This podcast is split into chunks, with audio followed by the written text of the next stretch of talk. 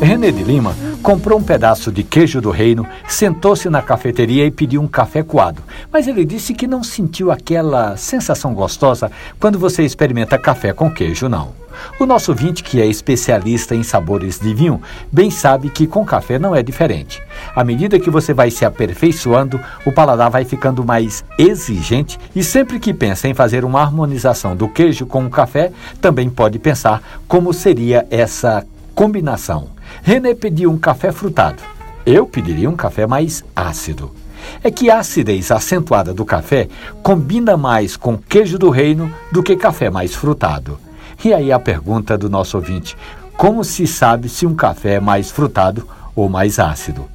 Ora, são informações que devem constar no rótulo do pacote de café, ou sendo numa cafeteria, a pessoa que está no atendimento tem de ter essas informações. Essa história do mundo do café você pode ouvi-la ali na página da radiojornal.com.br e no agregador de podcast da sua preferência. Café e conversa, um abraço, bom café.